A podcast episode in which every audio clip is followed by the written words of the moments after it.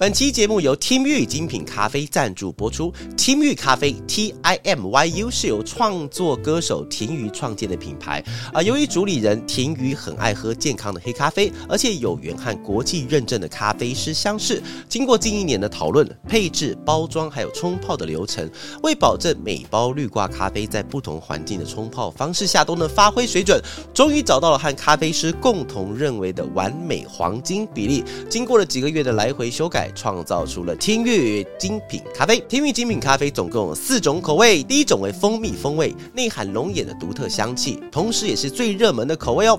第二种为庄园风味，以花香、百香果为主要气味，层次多变，香气饱满。第三种为经典风味，咖啡本身带有甘甜的口感，完全不会酸涩。第四种是炭烧的风味，日式风格，丰富口感扎实，同时也拥有重火烘焙的浓烈香气。天悦咖啡。滑顺，不会心悸，不会睡不着。每种风味都是由婷瑜亲自选品选豆，各有独特的风味，缺一不可。现在只要期待婷瑜咖啡绿挂包跟热水，随时都能享用一杯国际级的滑顺美味，喝过了都喜欢。对咖啡有兴趣的朋友，可以点选下方的链接做参考哟。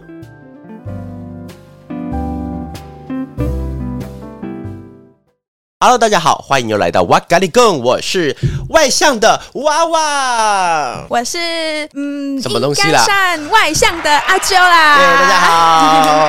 那今天一开始就听到我们先讲外向内向，就知道我们今天的主题就是外向跟内向。好烂的主题哦！My God，天哪，天哪！没有，我们其实有一个很震惊的主题是做广告的人一定要很外向吗？啊，一定要像我一样那种花枝招展很外向呢？还是要在可以在一个角落里面慢慢做事比较内向？对不对？对，没错。好了，今天讨论这个主题是蛮好玩的啦。对呀，对呀。那在开始之前，想先问问，嗯，你平常有没有什么休闲活动？除了带女儿之外？OK，哎，我休什什什么带女儿？带女儿根本就不算休闲活动，不算吗？不算，你知道吗？就是因为在二月，其实二月我真的是要感谢政府啊，真的光辉的二月，因为二月的补班特别多啊。对，对啊。虽然这样听起来，很多的粉丝们啊，听众们，如果你有补班的话，那请容我笑你一下啦。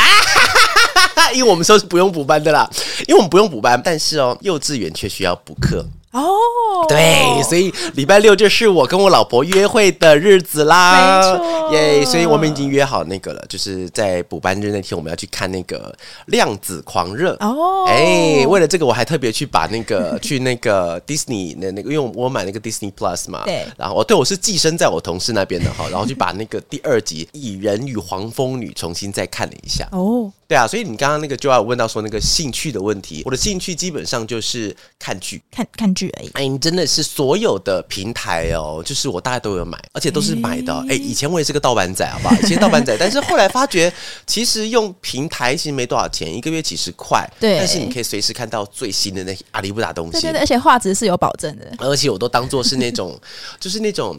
看剧的暴发户，你知道什么暴发户吗？就这个剧来打开来，我来看看，打开来看两眼，好不好看就就丢掉，然后丢掉之后，管他导演是谁，演员是谁，就算布莱德比特演的不好看，我一样丢掉。来下一部片排队，嘣就拿起来。为什么我讲话要有太监的感觉？但我觉得，因为如果真的要讲兴趣的话，因为我之前曾经跟我忘记跟谁聊过这个问题，就是我没有一个非常明确的兴趣，对，但是它有点像是在生活中可以让我稍微舒压。一点点的东西的话，我就会把它列为到兴趣，但是没有一个东西会非常的沉迷了。哦，所以娃娃不算是一个喜欢往外跑的人，就是户外活动那种。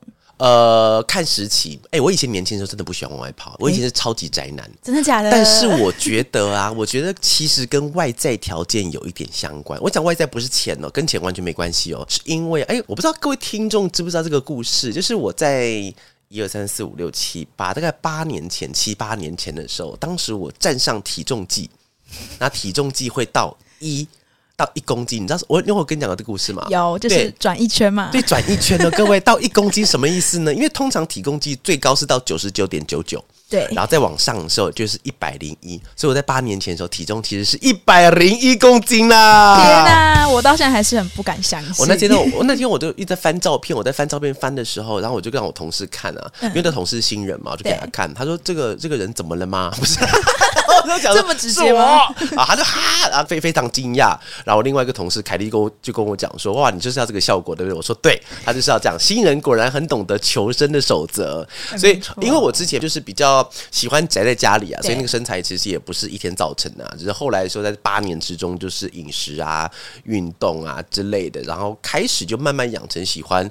往外跑的习惯，那是从现在才开始的。哦，原来是这样。那我们就回归正题。那在这边，娃娃，诶，应该说从我们刚刚聊的话题来讲，说娃娃，你会觉得自己是算外向、内向还是双向型？你觉得我是双向型还是外向、内向？但是在讲之前，我先跟大家先科普一下哈，就是我们特别是上网，因为今天最主要要跟大家讲内向跟外向跟双向这个性格，也是要跟大家分享一下。在你的工作里面，不管你是什么样子的性格，都一定会有相对应的职位是适合你去做的。哈，那我今天先帮大家先讲一下，就是我觉得内向型跟外向型应该大家都知道，对对不对？都知道嘛。但是现在有个新的词叫做双向性格，哎，奇怪了吧？双性格我来讲一下哈，它又称为哎，接下来听的绕口令哦，外向型内向者。内向型外向者，或是社交型内向者哦。简单来说啦，就是双向性格的人，他们会在不同的心情场合去转变自己的性格，来变得比较内向，或是比较外向，很像是在一条有头有尾的线中这样跑来跑去的感觉。对，这叫做双向性格。没错。那其实我自己在查到这些资料的时候，我会觉得娃娃应该是比较偏外向的双向型人格。就是那条线来说，如果是以内向外向，那娃娃。应该是属于偏外向，可是还是双向的人。我觉得哦，其实现在因为现在的工作环境的关系，其实每一个人或多或少都会是双向型人格哦，一定都会是哦。我这边讲一个好玩的字给你听哦，有一个字叫做，你知道有一个英文叫做 personality，啊知道，但 personality 叫做。面具嘛，对吧？不 是啦，是个性，是个性。我看你们认真听，它是叫个性嘛。但是这个 personality 它其实源自于什么东西？你知道？它源自于言字。我刚好出现客家腔哎，客家腔源自于那个，因为我是客家人，所以才能讲这个笑话哈，这要政治正确。它源自于拉丁文的一个东西，嗯，它叫做 persona，它是也是英文啦。persona 它的意思是什么呢？它其实在拉丁文的原意是面具的意思哦。哎，其实这个字很妙哦，你看哦。个性在我们的翻译 personality 或 persona，它对我来说叫做个性，但是它的拉丁语原文竟然叫做面具。所以其实，在远古时代，在造字的时候，我们就已经把面具跟个性是合在一起的。只是我们今天是在什么样子的场合，适合跟什么样子的人讲话，要用哪一种面孔去。所以我觉得了，应该每一个人或多或少都是双向型的人格，只是他那个环境有没有需要他去做这样子性格上的转变。哦，那在。知道这个词之前，妈妈你会觉得自己是外向的吗？我其实哦，这边也可以跟大家分享一下，我一直不觉得我是一个纯外向的人。哎。你知道吗？就是你看，因为听到这个地方都会讲哎呦。我跟你讲一件事情呢，就是在我之前在读大学的时候，因为我是读戏剧系的嘛，对啊，戏剧系里面有一个课程啊，一个课题，老师出的作业了哈，布置的作业是要另外一个同学跟你两两成对之后去探讨对方的性格，然后你就要写出在你心中他是什么样子的人。然后再把这个东西交给对方，让对方觉得自己是个什么样子的人，让看你的观察是否可以跟对方完全配在一起。然后啊，那时候我记得我是跟一个女同学一起写作业，然后她写完之后，她就给我看。我是讲真的，我看完那个纸以后，我就我就笑了笑，我就说：“你写的所有东西的相反就是我了。”啊，他说真的假的？哎，是真的，因为他讲说娃娃是一个温文尔雅啊，讲话风度翩翩，然后非常怎么样怎么样，就是有气质啊，安静啊，干嘛干嘛嘛的。因为其实我在当时一开始在大学的时候，就是因为不好方便把个性全部外显，你知道吗？所以我在里面在大学的时候，基本上是另外一种个性的人在里面。所以呢，他当时就是看到我的这一面哦，所以就是娃娃也是会分，就是在场合比较算是像是看场合去以想要以自己哪一种性格去面对人的那种状况。而且我觉得真的是每一个人应该都会有这样子多少有这个，一定都会有啦。我问你啊，你自己是想内向还是外向？你自己觉得你如果是没有双向型人格这个选择，我会选外向。哦，你会选外向？对。那你为什么不觉得你是内向的？什么时候不觉得嘛？在我喜欢跟人相处，哎，应该是说喜欢热闹的场合，对这一点会让我觉得我应该不算是一个内向的人。然后还有一点是，我不喜欢独处。你不喜欢独处，对，就是我不喜欢长时间的独处，啊就是一个人待在一个空间，就连上厕所都一定要找一个人哎手牵手进去就对了。喂，哎，这个没有没有，你刚刚原来的那个问题问我那个是什么东西？是问我觉得自己是外向还是内向，对不？对啊，对对对。然后呢，那其实，在那个时期，我自己觉得我是一个我喜欢内向，嗯但是我的工作环境却要我保持外向。哦，对我，所以我觉得哦就是现在已经没有办法用一个真正的非常二分法说你这个人就是内向，你这个人就是外向，对而是你今天在不管在公司行号里面，或是在你学校的单位里面，那个地方有没有需要你变换另外一种身份？所以我觉得哈，就在整套，我觉得啊，今天的讨论最，我觉得最有价值的地方，想要跟大家分享的是，就算你是内向，对我相信内向的人一定超多。我讲个最简单的，社恐。哦，我跟你讲，嗯社恐谁有谁都有。对，每一个人都有，我保证他绝对全部人都有，只是他社恐程度的多跟寡。对有那种多到就是我今天一想到我要跟一大堆不认识的人在一个环境里面，我就全身发抖，我开始冒冷汗，我开始呼吸困难，我不想去。那种人他就基本上是严重的社恐。我们所有人都有社恐。我简单来说，今天阿啾，我给你一个任务，或者今天朋友们、听众或是观众，我给给你一个任务，等一下我们要大概八点钟的时候，后天后天晚上八点钟，我们要去到一个社交场合，里面的人是我们的广告圈的人，但是里面的人大概都不太认识哈，就是我们第一次见面，可能是一个什么交流会交流会，或者是一个公公公公司的开幕大典，随便啊，但是你去那边人都不太熟悉。我跟你讲，什么这件事情发生在什么时候？后天对不对？对你从今天开始，你就觉得好烦哦，好焦虑哦，好 焦虑哦！！我到底干嘛要答应这件事情呢？所以其实对于每一个人来讲，他们都会有一种东西，就是我不想去社交。哦，有有有，一定都会有，就算我也是，好不好？就是啊，但后天我要去那个地方，但是我跟大家不熟，我到底要讲什么东西？所以其实每一个人都有这样子哦，但是但是但是哦，因为其实现在刚才如同刚刚所说，因为现在每一个工作，我们不再是可以一个人完成，对，我们必须要跟别人有一起合作的方式，或者跟别人合作的机会，我们才有可能把一个东西做得很完整的情况之下，你会被逼的要去做很多关于社交的事情。所以社恐这件事情，到底有社恐的是内向还是外向，其实很难说得定。没错，他一定就是因为在现场的时候会需要你去让你变外向，那你就去吧。哦。嗯，那刚刚我有提到说，因为工作场合的关系，所以让你变得比较嗯算外向，就是可以与外人接触。嗯那如果是说与外人接触，就是比较 好啦，对，需要在外面跟人家讲话了。我想说，哎、奇怪，平常大家都是不讲话是，不是就是对比较需要有交流的时候。那这我就想问妈妈说，那内向的人适合进广告业吗？OK，哎、这个问题真的问的很好。但我先问一下，就是呃，我觉得直接用内向或外向去分分的话，会有一点点。小小的难分，我们用职位去分就好了。我们先讲啊，其实因为很多的朋友他们想要进到广告业的时候，我们先姑且不论创意单位的哦、创意单位里面有分成设计跟文案，我们先不论这个，因为他们的专业能力可能要有到一个程度才有办法进去嘛。那很多的朋友他们可能是中途转系啊，或者是今天是那个非业内的或者非同个系别想要去做广告的话，通常会从业务或是企划去下手。但是哦，我先问你，你觉得内向的人他适合做业务吗？你自己觉得？我觉得其实内向的人是可以做业务哦的，。怎么说？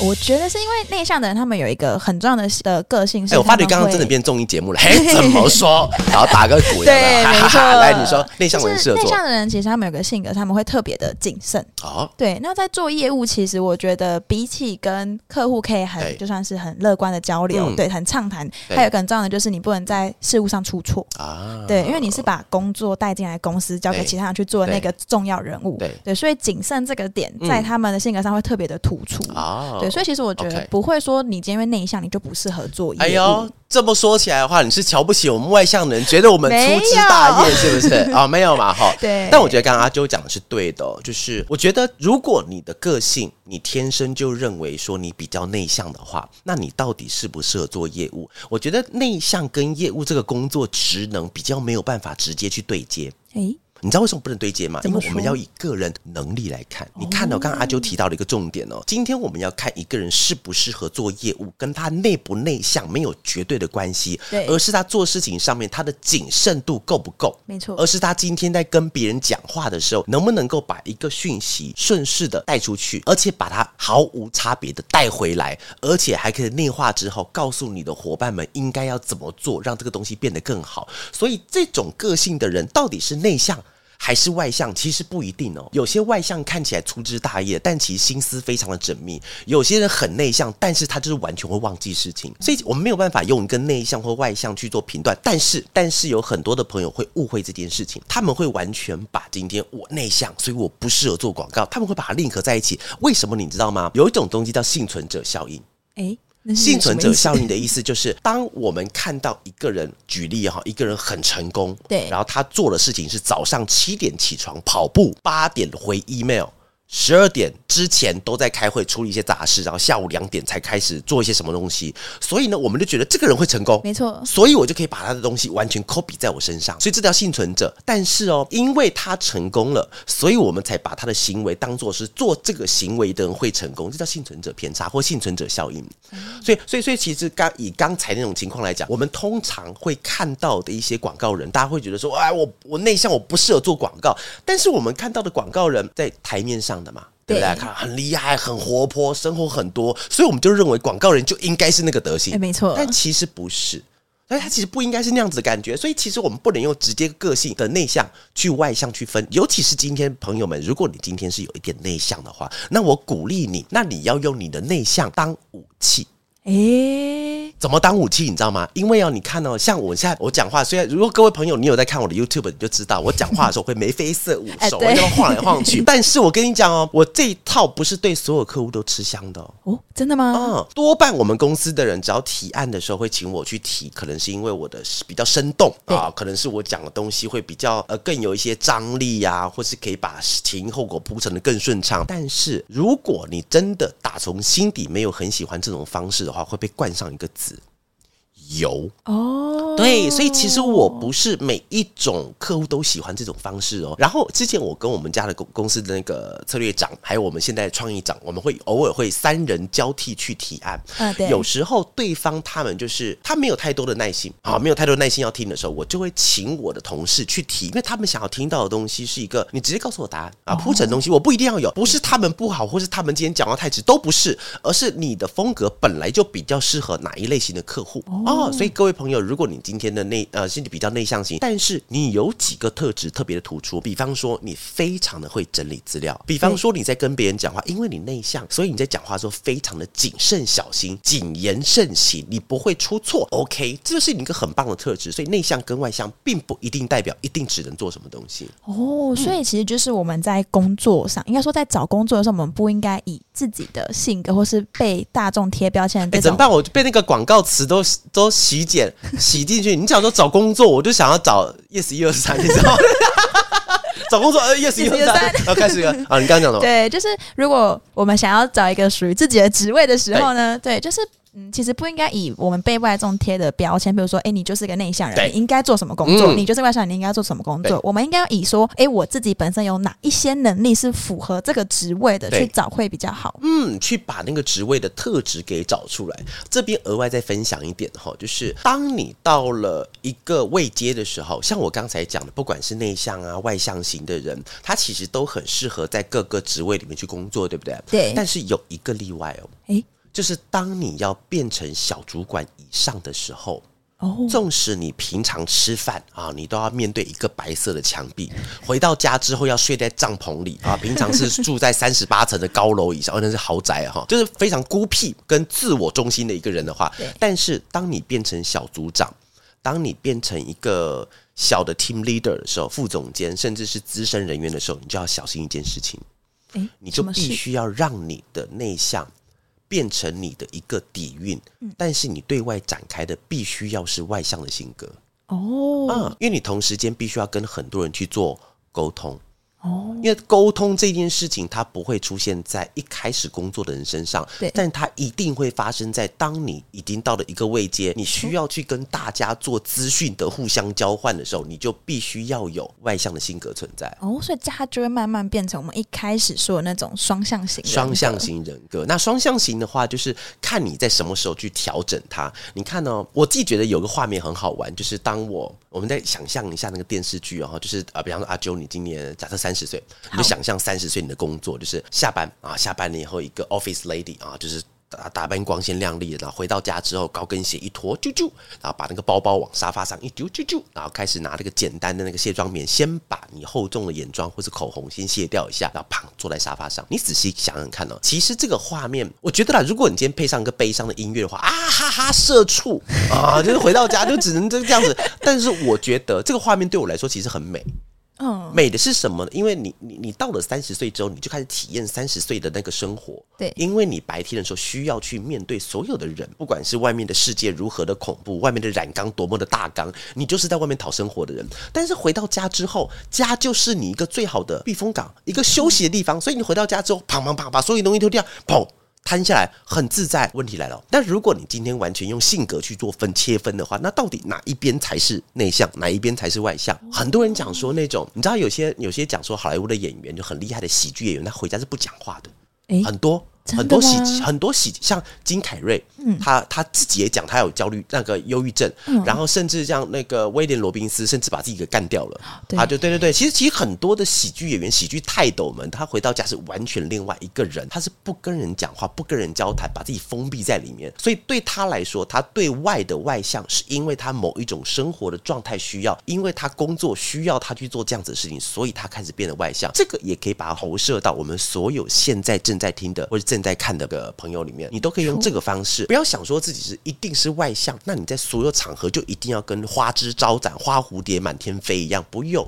你在就算在外面，你今天想要内向，那没有关系啊。但是如果当你需要内向跟外向的时候，要能够自主的切换，我觉得这样子是比较适合我们现在生存方式。哦，对，我也这么觉得。那嗯最后我想再问妈妈，因为通常讲到内向外向，性格上就会讲到说比较不讲话跟比较爱讲话的人。哦对，那其实我就想问说，在工作上是你很会讲话、很会说比较嗯重要，还是我是属于一个可以聆听，可是嗯我很安静的人？就我那天是说跟听哪一个比较重要？我那天听一个那个，就忘记看哪个影那个影片还是什么什么晚高写到的东西哈，它里面有讲到一个东西，我觉得蛮有趣。他说，当你讲话慢的时候，对，你就会变得比较有气质；当你把声音停下来的时候，你就会比较有权威。所以我觉得刚才你讲那个东西还蛮重要啊。如果是以前的年代的话，一定是对于做事的人来讲，听比较重要。哎，对你，就不要跟我废话了，我叫你做什么，你就回去做啊！没有做好就去跪算盘啊，把你打把把把你打飞，然后直接 fire 掉。这个东西在以前的年代一定会发生，没错但是在以现在来讲的话，听跟说它会。共同重要，但是我觉得听跟说，如果只把听跟说拿出来问的话，会有点像假议题。其实我们应该要往深挖一点，你要怎么听跟说什么。说什么才重要、哦？因为呃，比方说，我今天在跟一位，不要不要讲我了哈，比方说，我们今天一个同事在跟客户讲话好了啊，这个客户讲，哎，他很外向啊，今天客户讲他的一直说，一直说，一直说，一直说，其实说久了，那个如果你今天言之无物的话，那你这个说它是完全是无用功，它是完全没有任何的作用性的去发表你的意见，甚至那个意见是完全没有养分的话，那你这个说倒不如。不说那倒不如就不要说。所以其实我们以听跟说来讲，哪个比较重要的话，我觉得这个东西也可以完全扣回到今天的主题哦。你看到、今天我们主题是讲内向跟外向，对不对？对，我们今天就有一个东西在做小总结，它最好是有一个调节器。你自己是内向，一开始那个调节器永远在左边没有关系。但是哦，如果你今天到了某一个场合，发觉场合上有三个人，而且你必须要做社交的时候，来把调节器往右边调一点点，啾调过去。调过去之后，你可能再往前走，你可能要跟几个客户去聊天，你可能要谈下一笔大生意，你可能要讲比较嗨一点的东西，来把那个调幅器不再往右边调过一点点。我问你哦，纵使我们从从左边调右边，你还是不是你？是你依然是你，你只是在现场的时候把你那个控制器把它调右边一点点。有些人会不想要做这件事情，是因为我的个性就是内向，我为什么要去迎合这个世俗的眼光？但不是哦，你看以调服器来讲，你还是你啊，你没有变。用那种眼光的人，其实是一种悖论。因为我是新时代的人，所以我不应该随着时代的洪流而飘走。讲出这种话的人，反而他是旧时代的思维哦。因为现在的人根本就没有没没有那一套说你不是非黑即白，对，不是白马非马那样。你知道白马非马的故事吗？就以前的以前那个《儒道墨法农民杂阴阳纵横小说家》里面，其中一家，它里面在讲辩论的事情。他讲白马非马的意思，就是说我今天跟你要一匹黑马，对，但是你给我白马，所以白马不是马啊。有没有？其实这就很奇怪一种道理。但是以前是讲通，那现在不对。现在是每一个你，他都是你，而且哦，在那个阶段把你给展示出来，那个阶段的你才帅。那个、那个、那个阶段才帅呢，就是你看哦，如果你今天你一样是回到家里一样把东西这样乱丢，就回到家擦是卸妆，但你在外面公司上，你在上班时候啊一样是卸妆，东西乱丢就不美。对，那个美会来自于那个冲突之间，所以我们要让我们自己的生活变得更精彩，变得更美味的时候，其实冲突感很重要。那冲突感就来自于我们内向跟外向怎么去把它捏合，它其实到最后都还是你。嗯，就是要做一个。调节上面的部分，对，所以如果你今天的工作，他听跟说都一定会发生的话，那我们就要想说，你到底要怎么听跟说什么这件事情才重要。那怎么听的话，还有一个小诀窍分享给大家了哈，就是当我们在听别人的回话，其实最好的一个方式，这边分享给大家哈，就是当他讲完一件事的时候，你把他的重点记在脑袋里，然后附送一次给他听。附送一次给大家听，这样子的话有两个好处。第一个是把这件事情刻在你脑袋里，你不会忘记。那第二件事情是让对方知道你有在听重点，这很重要哦。你下次试试看，各位朋友、听众、观众，你们试试看。当别人跟你讲的时候，你什么话都不要回。嗯，好，我知道了，你就掉头走。他绝对不会有个念头说：“哎，我遇到天才了，怎么那么厉害。” 他只哎，他刚才有听懂的意思吗？他会这样子。所以你到时候你只要把这个重点重复再跟他说一次的话，其实他会觉得哎还不错，你有听懂。好，开始往后做，然后你自己也把这个东西给刻在脑袋里，很好。然后在说上面的话，有个小。技巧也分享一下，就是当你要说的时候，一定会有那种我不知道我现在说的对不对？对，如果当这样子的时候，我的建议你就是小声的问问看对方你现在要说的东西对不对？但是重点是你要表达，一定小声的问，一定要说出来。就当你的东西说出来，因为你现在说出来的东西，是因为你如果不说出来的话，你连错误的机会都没有。你一定要让对方知道你有在说，而且说那个东西，对方如果你说错了没有关系，你再用前面那个听的那个技巧重复再一次，一直重复，一直重复。今天一开始第二次的时候。慢慢用这个方法，你会慢慢知道对方哦，原来他是在说这个东西，他要我说这个东西，慢慢把这个东西学起来。所以内向外向就一样是把那个调幅器直直直调高调低而已。哦，好。好有学问的职场哲学，对啊，所以其实我们今天那个整个重点帮大家放在内向或外向这个地方，非常鼓励大家了。就是如果你今天真的想要进到广告或行销业这个行业来的话呢，如果你今天是个内向的人，没有关系，我们不要用内向去把一个人的前途就直接的立一个墙把它给挡住了哈。先想想看，你的个人特质哪些东西是内向的人才会有的，然后一定会有那个环境会需要你这样子人存在。我之前时常跟人家讲一个一个笑话，你看嘛，我我会提案，对，我会讲话，我会拉提案，我会做图，我会剪接，我会演讲，我会上课程，我上工作都会。但是我们公司现在二十个人，如果二十个人都是我的话，公司第二天就倒了，哎，绝对就倒了，先打成一块。没有，不可能，不可能，每一个人都是这间公司的脸。因为我现在是因为代表公司的表面上那个人物，所以我必须要有表面上的一些态度跟做法。但是一个公司跟一个环境之所以美丽，就是因为里面容纳的许多不一样的东西。唯有不同的东西，才会让这个世界变得精彩。当这个世界所有人都一样的时候，它会变成，就算里面的人都是精彩的人，它会变成制式化的精彩。那个东西就不叫精彩了。哦，嗯，一定要是不一样、多元化，才会让这个世界变得更好、更美丽。对，最后来献给大家了哈。那最后有点小小的结语来跟大家分享一下哦。广告业其实就像广告本身，广告是经由各种不同的创意发想而产生的，而广告业亦是如此。广告业是由各式各样的人所组成的，那每个人都有不同的个性，不管你是啊内向的、外向的，或是双向的，那就是因为有这些不同的人们组在一起，才会有这么多好玩、有趣、有意义的广告产生。所以，不管你是什么样的性格，都一定会有属于你们的位置哦。以上就是我们今天的哇咖喱贡，拜拜。